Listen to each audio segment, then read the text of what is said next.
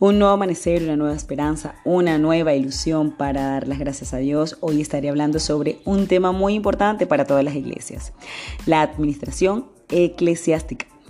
Te voy a explicar brevemente de qué se trata.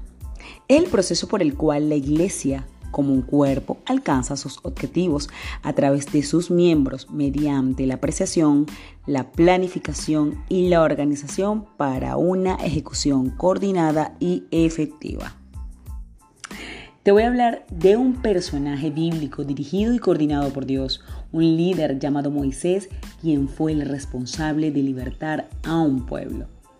En el libro de números, es el cuarto del Pentateuco, este libro se llama así por el censo que el Señor ordenó a Moisés que realizara.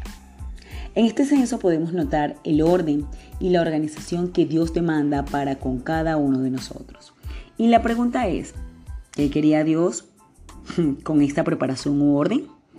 La misma se debía a qué? El pueblo de Israel entraría y tomaría posesión de la tierra prometida. Para dicha victoria se requería una organización establecida.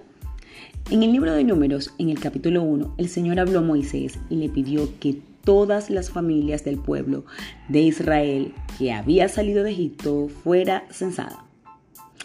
Ahora fíjate bien, la palabra censo significa recopilación de información respecto a un grupo de personas, por ejemplo, todos los ciudadanos de una nación. Este estudio es realizado por el gobierno para reconocer cómo está conformada la población y así saber cuáles son sus necesidades. De manera que pudiéramos decir que el censo te ayuda a organizarte, a planificarte, a ordenarte, saber a ciencia cierta qué es lo que está ocurriendo con un pueblo, con una determinada nación o con un grupo. En este tiempo se requería con carácter de urgencia una organización, la cual consistía en que cada varón, cabeza de cada tribu, fuera responsable de su tribu y que tuvieran 20 años en adelante y preparados para la guerra. Una vez que Moisés recibió la orden del Señor, él organizó al pueblo de Israel lo organizó por tribu y los distribuyó en el lado norte, este, sur y oeste. El campamento debía estar de esta forma, de manera que cada uno supiera y entendiera el lugar que debía ocupar. En el lado oriental teníamos a la tribu de Judá, Isaacar y Zabulón.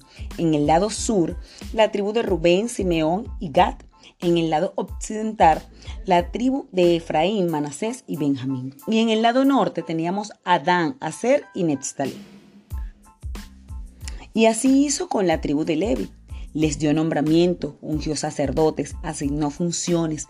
Cada uno de los hijos del sacerdote Aarón debía cumplir con los requisitos necesarios para servir en el tabernáculo. Trasladaban, transportaban todo lo referente al tabernáculo. Este pequeño mensaje, esta pequeña enseñanza es para que podamos notar nosotros como iglesia cómo debemos organizarnos, cómo debemos estar ordenados, cómo debemos tener una administración. En este caso, mi ejemplo fue con Moisés, que mejor organización que coordinar, ordenar, administrar al pueblo de Dios. Y de esta manera podemos tomar como guía el libro de números en los primeros capítulos, como el Señor da instrucciones claras de una organización y planificación. Conclusión, es un modelo a seguir. Que tengas un feliz día y que Dios te bendiga.